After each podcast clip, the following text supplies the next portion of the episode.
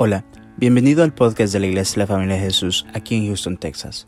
Si te gusta nuestro contenido, por favor déjanos un buen review y síguenos en las redes sociales. Nuestra visión como iglesia son las familias. Esperamos que este episodio sea de mucha bendición para tu vida. Somos tu familia. Dice Mateo capítulo 6, verso 16. Mateo capítulo 6, verso 16 dice, cuando ayunéis, no seáis austeros como los hipócritas. Si quieren me paga la luz de aquí, por favor, hermanita, para poder ver y lo vamos a ir ocupando en la pantalla, porque más que todo una prédica quiero hacer una enseñanza. Y aquí dice, cuando ayunéis no seáis austeros como los hipócritas. Esto no está en el Antiguo Testamento, está en el Nuevo Testamento porque ellos demudan sus rostros para mostrar a los hombres que ayunan. Es cierto, digo que ya tienen su recompensa. Vamos al siguiente verso, el verso 17. Pero tú cuando ayunes, unge tu cabeza y lava tu rostro. O sea, el Señor estaba enseñando aquí con la actitud que nosotros tenemos que hacer el ayuno y estaba enseñando también la forma que lo tenemos que hacer, que era totalmente diferente como se hacía el ayuno en el Antiguo Testamento. Vamos al, al verso 18. Para no mostrar a los hombres que ayunáis, sino a tu Padre que está en secreto. Y tu Padre que ve en lo secreto te recompensará en público. Este verso es, es bien, bien clave para el ayuno. ¿Por qué? Porque la clave del ayuno no es que te vean que estás ayunando ni que lo anunció a Raimundo y todo mundo que estás ayunando, como algunas hermanas yo he visto que le dicen, ay, es que estoy en ayuno.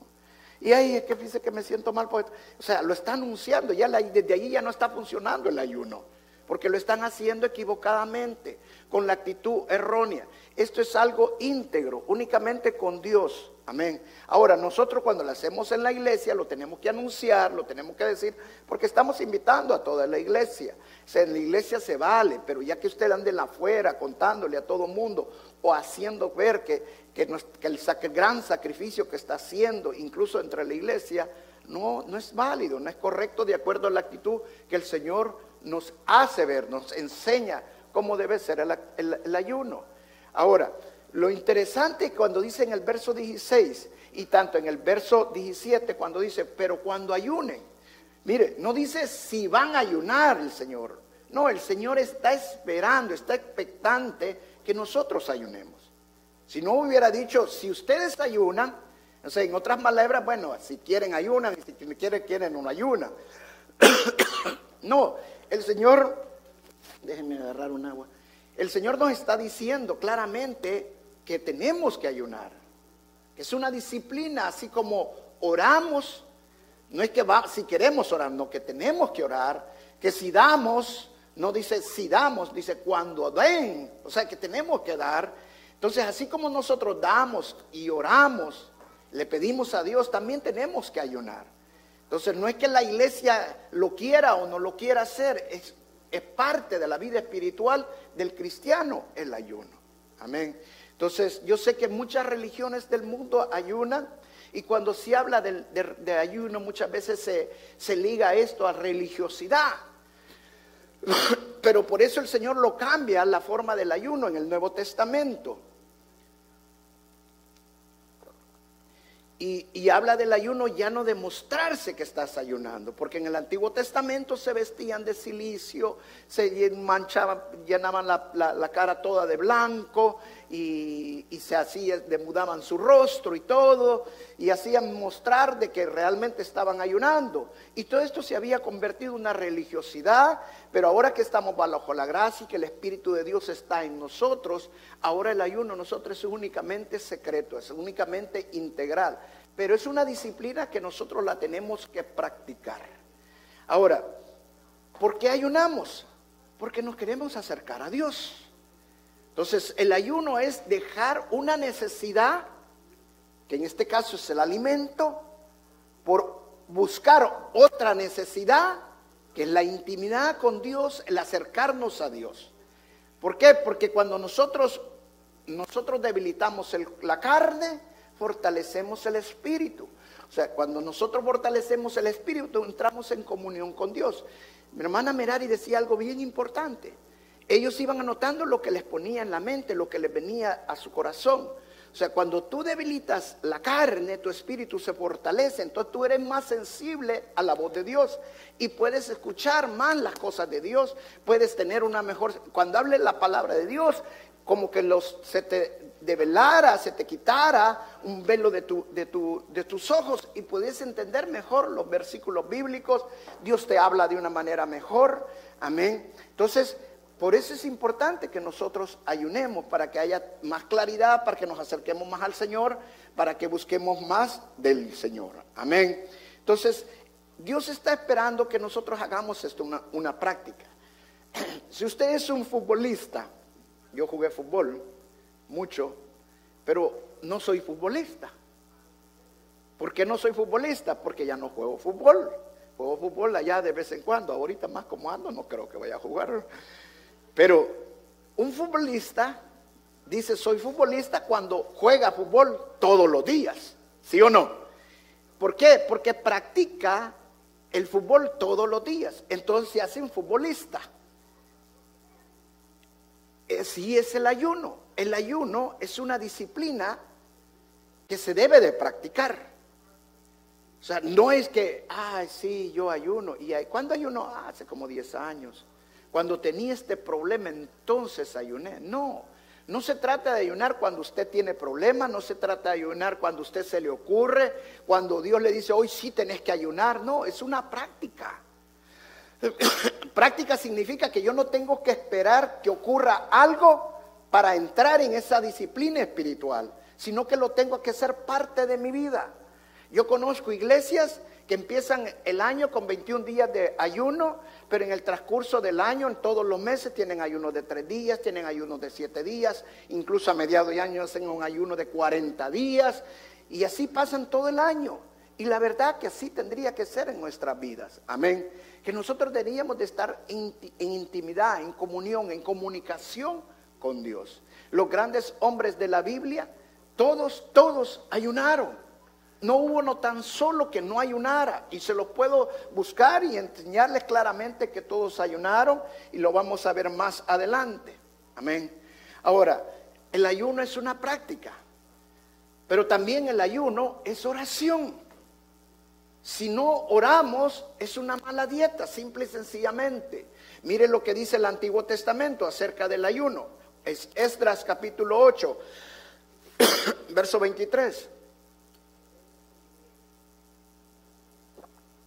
Dice, ayunamos, pues, y pedimos a nuestro Padre sobre esto, y Él nos fue propicio.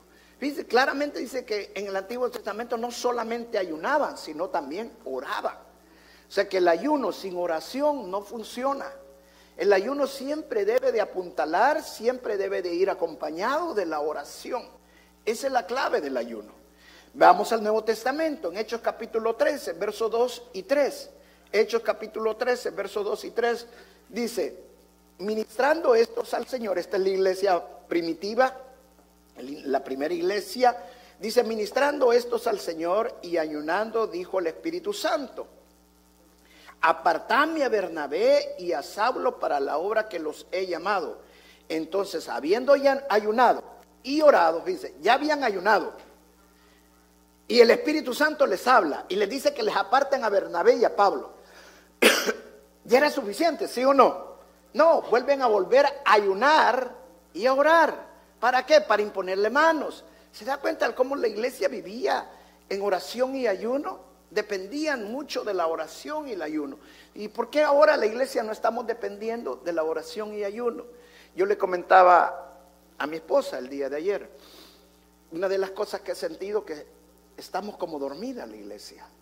¿Por qué? Porque realmente el Señor ya viene y no estamos alerta de lo que estamos viviendo. El Señor ya viene y todavía estamos jugando a la iglesia. No es posible.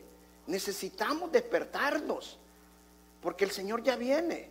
Él viene por una iglesia que lo está esperando, una iglesia santa, una iglesia que viva la palabra de Dios. Entonces necesitamos meternos también más en oración y ayuno y estar sensibles a la palabra del Señor, porque estos son los tiempos donde el Señor más nos va a usar. Amén. Y lo dice claramente la palabra. Entonces encontramos claramente que si nosotros no oramos y no ayunamos, no hacemos sensible nuestro espíritu. Amén. Hermano, hágase cuenta de esto, que usted es un hombre de Dios, usted quiere seguir a Dios, pero usted no ayuna. Y usted lee la palabra, pero no ayuna. Y lee la palabra, pero no ayuna. Ah, no, a mí el Señor me habla, yo suficiente tengo para leer la palabra y todo. Ahora, imagínese usted ayunara como no le hablara a Dios. Sin ayunar, Dios le habla. Ahora imagínese si usted ayunara, cómo no Dios lo usaría. ¿Por qué no se deja usar por Dios? Amén. Hay un esfuerzo. La palabra dice, esfuérzate y sé valiente. Si ya Dios le había dicho a Josué que iba a ir con él, que no lo iba a dejar solo, así como estuve con Moisés, voy a estar contigo, entonces ¿por qué tenía que esforzarse si Dios iba a estar con él? Entonces, ¿por qué nosotros nos tenemos que esforzar si Dios es mi Padre y va a estar conmigo y Él nunca me va a abandonar? ¿Por qué? Porque Dios me quiere usar. Si Dios te habla sin ayunar, si Dios te usa sin ayunar, imagínate si tú ayunaras, ¿cómo Dios no te usaría? Amén. Pero todo el ayuno tiene que ser apuntalado hacia la oración. Mira, el Señor Jesucristo ayunó muchas veces. Y una de esas fueron 40 días en el desierto. ¿Y quién lo llevó al desierto? El Espíritu Santo. ¿Y para qué lo llevó? Para que ayunara. ¿Por qué el Señor tenía que ayunar si Él es Dios? Para enseñarnos a nosotros mismos que nosotros también tenemos que ayunar.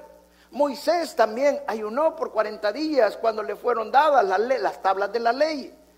O sea, él subió al monte Sinaí y durante 40 días oró y ayunó, porque le iba a ser dado algo tan especial, que eran las tablas de la ley. El rey David ayunó por su hijo por siete días, porque se iba a morir, y al final se murió. Pero después él cambió su actitud. ¿Por qué? Porque el ayuno le había dado paz en su corazón y él había entendido los propósitos de Dios en todo lo que había pasado. Esther ayunó y puso a Mardoqueo y a todo el pueblo de Israel, ayunó para que el, favor del rey fuera con ellos y el pueblo de Israel no fuera desechado. Cuando el pueblo de Israel regresó después de 60 años de estar en el cautiverio en Babilonia, ayunaron para confesar sus pecados. Sí, aquí está interesante porque muchas veces nosotros creemos que no necesitamos ayunar simple y sencillamente para humillarnos a Dios. Pero muchas veces sí lo necesitamos hacer, ¿sabes por qué? Porque si no nos ayunamos, muchas veces nuestro orgullo no nos deja confesar lo que tenemos que confesarle al Señor. Amén. La iglesia primitiva fue una iglesia de oración y ayuno. Eso significa, hermanos, que ni nosotros queremos vivir realmente una vida cristiana. No solamente tenemos que leer la palabra de Dios, gracias a Dios, porque he podido ver de que muchos hermanos, ya más de 20 hermanos que tengo identificados con lo que puse en el, que están leyendo la palabra de Dios. Eso es ya bastante. Y aquellos que no he podido lograr identificar, posiblemente seamos unos 30. Pero ya es bastante lo que están leyendo la palabra de Dios en un año. Entonces, qué importante que nosotros leemos la palabra de Dios, qué importante que oremos, pero también es importante que ayunemos. Amén. Pero vuelvo y repito, si la oración no está en el ayuno, simple y sencillamente es una mala dieta. El propósito principal del ayuno es acercarnos a Dios. Y sin oración no nos estamos acercando a Dios. Va a terminar el ayuno y simple y sencillamente es como que no has ayunado, simple y sencillamente es una dieta más. Pero cuando tú oras y oras y sabes que tienes que orar cada vez que te viene un dolor en el estómago, un retorcijón de aquello que hoy tengo hambre. Es porque te estás acordando que es el momento de, orar. El ayuno nos hace más dependientes de Dios. Y somos dependientes de Dios en todo. Entonces cuando nosotros ayunamos, nosotros nos acordamos de que tenemos que orarle al Señor. y pedirle al Señor. ¿Por qué? Porque somos dependientes de Él. De Él depende toda nuestra vida, de Él depende toda nuestra familia, de Él depende nuestra salud. No hay nada que no dependa del Señor. Dele la honra y la gloria a Dios. Entonces el ayuno es una práctica, el ayuno es oración, pero también el ayuno es celebración. Mire lo que dijo el Señor Jesucristo, Marcos capítulo 2, verso 18. El Señor Jesús habló mucho del ayuno. yo le voy a decir, si la palabra ayuno aparece más en la Biblia que, que la palabra bautismo, por algo será. Marcos capítulo 2, verso 18. Dice,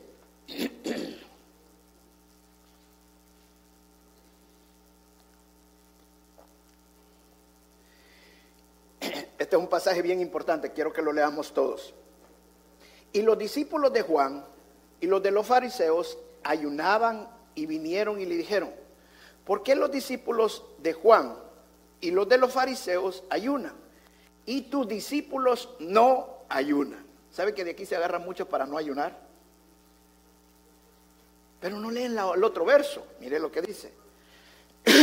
Jesús les dijo, ¿acaso pueden los que están de bodas ayunar mientras están con ellos el esposo? Entre tanto que tienen consigo, al esposo, no pueden ayunar. ¿De quién estaba hablando el Señor Jesús cuando decía el esposo? De él. Amén. ¿Y de quién estaba hablando de los que estaban con el esposo? De la iglesia, de los discípulos. Amén. Que estaban ahí con él. O sea, estaba haciendo una analogía de una boda, de un novio con la iglesia. Estaba haciendo una analogía acerca del ayuno y estaba ocupando la boda. Y luego dice el verso 20, pero vendrán días cuando el esposo le será quitado. Y entonces aquellos días que dice, ¿cuándo fue que le fue quitado el esposo en esta fiesta que está hablando el Señor Jesucristo? Cuando Él murió y resucitó y se fue al cielo. O sea, el novio ya no está aquí, está sentado a la derecha de Dios Padre. Entonces, como Él está ahora sentado, ¿ahora qué va a pasar? Ahora tienen que ayunar. Amén. ¿Quién tiene que ayunar? La iglesia. ¿Ok? Luego mire lo que dice. Esto en el mismo contexto. Verso 21. Y nadie pone remiendo de paño nuevo en vestido viejo de otra manera, el remiendo nuevo tira de lo viejo y se hace peor la rotura. Verso 22, y nadie echa vino nuevo en odres viejos. De otra manera, el vino nuevo rompe los odres y el vino se derrama y los odres se pierdan, pero el vino nuevo en odres nuevos se hace de echar. Wow. Créame que si usted no tiene la revelación del Espíritu Santo, entender este pasaje es lo más difícil. empecemos por desglosándolo, desde el verso 17, del, verso 18. Cuando vinieron los fariseos a preguntarle al Señor, ellos siempre andaban buscando manera de, de buscarle algo al Señor, de tentarlo, de enojarlo, de encontrarle un error, siempre andaban buscando algo. Pero en esta ocasión venían a quejarse. Que ellos ayunaban, los discípulos de Juan ayunaban, pero los discípulos del Señor no ayunaban. ¿Y saben por qué venían a quejarse? Porque para ellos el ayuno, ya lo repetí, en el Antiguo Testamento era diferente como el ayuno del Nuevo Testamento. O sea, se vestían de silicio, que era como un saco de esos de costal que uno se pone del, encima, se llenaban todo la cara de, blanco, se enmudecían su rostro, se humillaban a Dios. Ese era el ayuno en el Antiguo Testamento. Era un sufrimiento, un dolor. En otras palabras le decían, ¿cómo es que nosotros sufrimos y usted, y usted no sufre? Si están buscando a Dios también tienen que sufrir como nosotros sufrimos. Pero miren lo que el Señor les contesta. El Señor le dice, no le dijo, porque mientras los que invitados están con el, con el novio en la boda, ¿por qué usa una boda el Señor? Porque la boda judía no es como la boda de nosotros. Hoy se casa el hermano Eva. ¿Cuánto cree que va a durar la boda? Unas 3, 4 horas, ¿sí o no? Y después de, la, después de 3, 4 horas, ¿qué pasa? ¡Shum! Luna de miel. Eso es lo que pasa, ¿sí o no? En la boda de los judíos no era así. La boda duran 7 días. O sea, tienen que esperarse 7 días para estar en la luna de miel. Otra cosa, en estos 7 días se festeja a los novios. Y a los novios hasta, se les ponen unas diademas para cortejarlos. Y todos están alegres y felices. Eso significa que el Señor le está diciendo, no pueden porque están alegres, porque están felices, porque están con el novio. O sea, estar con el Señor es alegría, es gozo. Pero ahora la iglesia, todo solemnidad. Cuidadito usted vaya a levantar la mano, cuidadito vaya a saltar, cuidadito usted empiece a aplaudirle al Señor, porque todo es solemnidad y el Señor está diciendo, no, para mí, estar en mí es gozo, es alegría, goces en el Señor, empiece a danzar como David lo hizo. Deje de ser fariseo y empiece a ser un cristiano alegre. Ahora, pero mire lo que le dice después. Pero cuando les sea quitado el novio, cuando el novio se vaya, que queden solos, entonces van a ayunar. Ahora, el Señor ya les había, hablado antes cómo tenía que ser el ayuno. Le dijo, no sean como los fariseos el ayuno. No mudezcan su rostro, le dijo. No se pongan, tomen una actitud alegre, contenta refresquense la cabeza, únjanse la cabeza con aceite. ¿Por qué? Porque cuando ayunamos el Señor no significa tristeza, no significa dolor, significa alegría. Tú entras por una petición desde el momento que estás ayunando, tienes que estar alegre porque el Señor ya está oyendo tu oración. Amén. Y empieces a tener que vivir alegremente, contento, porque no adoramos un Dios muerto, sino que un Dios vivo. Usted no está viniendo a un velorio, usted está viniendo a una fiesta con el Señor. Es ayunar. Ahora, pero después les dice otras palabras en el mismo contexto que yo me quedé, wow. ¿Y por qué les dijo esto? Cuando le dice, mire el verso 21. Nadie pone remiendo de paño nuevo en vestido viejo. De otra manera, ningún tonto va a hacer eso. Ningún tonto. Mi hermana Gladys es costurera y es buena para parchar. Pero hoy las telas de ahora son sintéticas. Tienen nylon y tienen muchos tejidos de que no permiten que se encojan. Pero en los tiempos de Jesús eran puras telas de algodón. Entonces, ¿qué pasa cuando usted tenía esas telas originales? Usted antes las tenía que comprar hasta dos size más grandes, porque después de dos, tres lavadas se encogía dos size. Y si la compraba de su medida, cuando usted la, después que la lavaba ya no le quedaba. El pantalón ya le quedaba por acá, el vestido que se había comprado y era una minifalda, bueno, si la quería minifalda ya estuvo. Eso eran los tiempos de Jesús. Entonces ellos entendían de qué les estaba hablando el Señor Jesús. Para nosotros es difícil. ¿Por qué? Porque la hermana que pone parches, no, eso no se encoge, si le pongo y ya estuvo, lo puede lavar las veces que quiera. Pero en los tiempos de Jesús las telas no eran así, se encogían. Ahora imagínese que usted le poniera un parche a esa tela ¿Qué pasaría con el parche? A un vestido viejo que ya tenía el size que tenía. Cuando usted lavaba esa tela nueva que usted ponía en la tela vieja, la tela nueva se encogía. Y como la otra ya tenía su medida, la rompía. ¿Está entendiendo lo que le estoy diciendo? Entonces, ¿qué es lo que pasa? ¿Qué es lo que el Señor le está diciendo? Eso es lo que pasa justamente con el antiguo pacto y el nuevo pacto. En el antiguo pacto hacían estas cosas de esta manera, pero ahora no las van a hacer de esta manera. Por eso el Señor decía, todo lo viejo pasó, porque todo lo he hecho nuevo. Amén. En otras palabras, hermano, Dios no vino simple y sencillamente a hacerte una transformación o una renovación. Dios vino a hacerte totalmente nuevo. Entonces, cuando tú ayunas, no ayunas para ser reformado. No ayunas para ser transformado, porque el Señor Jesucristo no vino a transformarte ni a renovarte. Tú tienes que cambiar tu mentalidad. Él ya te hizo totalmente nuevo. Cuando ayunamos, ayunamos por agradecimiento a lo que Él ya hizo en la cruz del Calvario. Ayunamos porque lo amamos y queremos que ser como Él. Esa es la nueva actitud que nosotros tenemos, no como lo hacían anteriormente.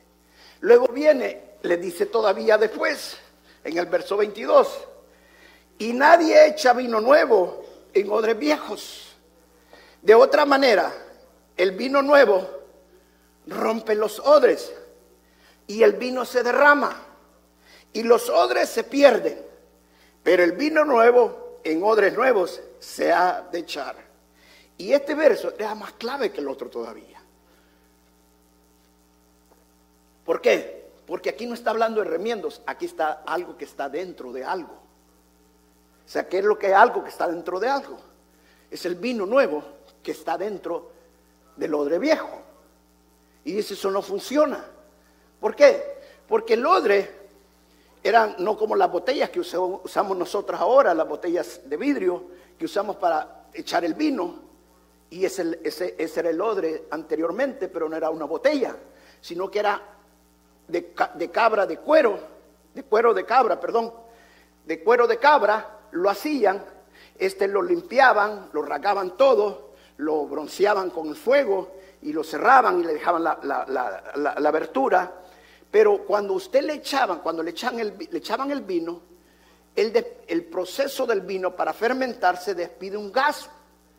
Y ese gas hace que el cuero se estire y se ponga tieso con el tiempo.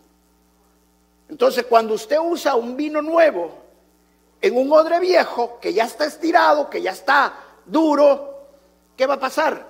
El proceso del vino que se está fermentando, que tira el gas, al que ya no puede estirarse más, al que ya no puede dar más, se rompe. ¿Entendió ahora? Eso es lo que el Señor está diciendo. Y eso es lo que le está diciendo a los fariseos. En otras palabras, ustedes ya tienen cuadrada su mente, ya están estirados, ya están en una forma que esa es la manera y ya no más.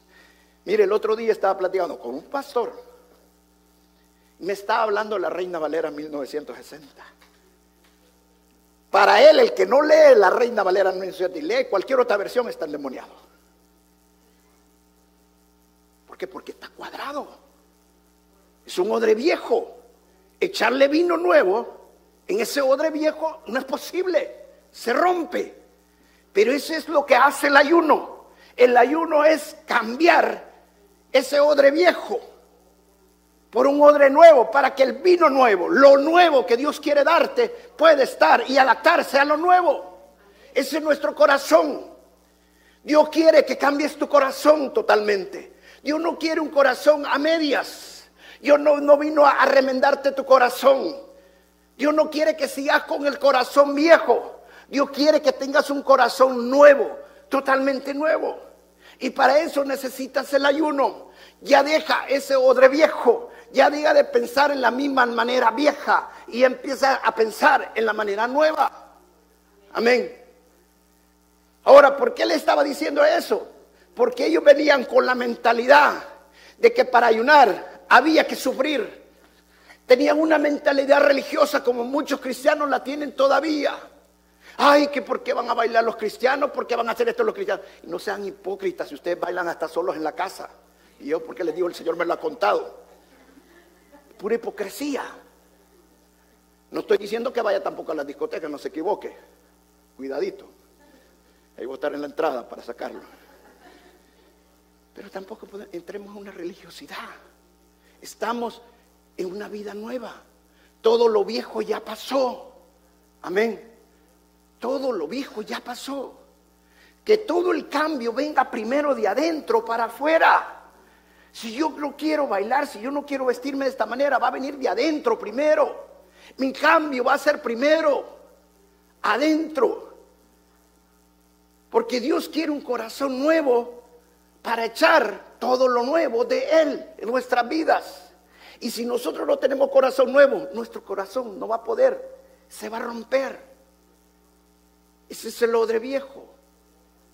Entienda, el ayuno es una celebración a Dios. Estar en la casa de Dios es una celebración al Señor. Vivir las cosas de Dios es una celebración a Dios. Nosotros siempre levantamos la mano para adorar al Rey de Reyes y Señor de Señores. Y solo, no solamente en la casa, estemos donde estemos, lo adoramos y lo bendecimos. Entonces, ¿por qué no tenemos que perder una bendición tan grande de adorar al Rey de Reyes y Señor de Señores? Concluyo con esto. Había una señora que tenía 10 hijos. Era buena para tener hijos.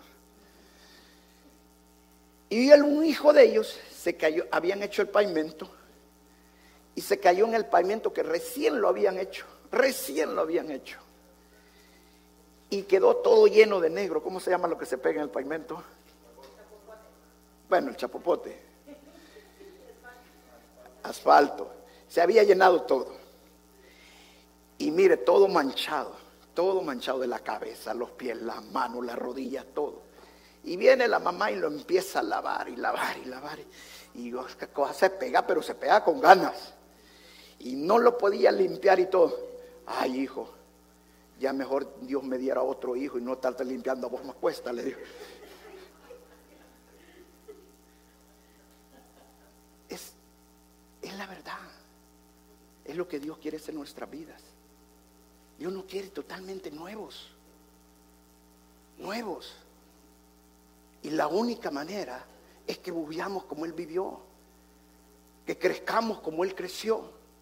El, el, cristianismo es un proceso de crecimiento. Tal vez usted, hay otro año más, otro 21 días. Yo ya lo hice, ya llevo 8 años haciéndolo y nada ha pasado. Pues porque nunca lo ha hecho como tiene que ser. No sigas perdiendo, sigue perseverando, sigue adelante. Pero estás en el proceso de crecimiento. Dios te quiere totalmente nuevo. Para eso es el ayuno. Aprovecha, celebra al Señor. Busca de Dios, ora de Dios. Y ten la seguridad que cuando tú entres en el ayuno y tú realmente lo hagas con la actitud correcta y tú estés orando todo el tiempo y leyendo la palabra del Señor durante el ayuno y dándole el tiempo al Señor y buscando de Él todo momento, te vas a dar cuenta que cuando terminan los 21 días de oración y ayuno, cosas grandes van a pasar, cosas grandes, maravillosas están pasando en tu vida y va a comenzar contigo primero. Porque Dios no quiere un odre viejo. Dios no quiere una tela vieja. No se puede poner un remiendo nuevo en una tela vieja. No se puede poner un vino nuevo en un odre viejo. Dios quiere una persona y un corazón totalmente nuevo para Él. Que estén realmente en un proceso de crecimiento buscándolo a Él. Como Él quiere que nosotros lo busquemos. Puedes hacer el ayuno estos 21 días con esa actitud durante estos 21 días. A buscar del Señor con todo tu corazón a que realmente haga un corazón nuevo en tu vida, que realmente seas una persona nueva totalmente, que cambies toda esa actitud que tenías antes. El ayuno solamente nos acerca a Dios. El propósito principal del ayuno es ese, acercarnos a Dios. Pueden haber otros propósitos que pueden poner en tu vida cuando estás haciendo el ayuno, pero esos son sus propósitos. O sea, en otras palabras, no son propósito principal. El propósito principal es acercarnos a Dios. Es tener una intimidad con Dios. Es ser sensible a la voz de Dios. Es ser sensible a la presencia de Dios. Ese es el ayuno. Es el propósito principal. Y si tú lo haces en esa actitud, todo lo demás va a vendrá por añadidura. Porque así lo dice la palabra de Dios. Busca primero el reino de los cielos y su justicia. O sea, busca primero la presencia de Dios. Busca primero la intimidad con Dios. Busca primero la sensibilidad con Dios. Busca primero lo que Dios tiene. Y todo lo demás va a venir por añadidura. Que pusiste tu economía va a venir por añadidura. Que pusiste tu salud va a venir por añadidura. Que pusiste que tu casa la vas a pagar, como dijo el hermano. Eso va a venir por añadidura. Y no está malo ponerlo, pero son sus propósitos. Y hay que hacerlo. Yo ya tengo una gran lista. Pero mi principal, el que comienzo yo, es estar, buscar y tener una intimidad cerca con mi Señor. Amén. Y ser sensible a la voz de Dios. Amén. quiero que separen todos los que van a hacer el ayuno en estos 21 días.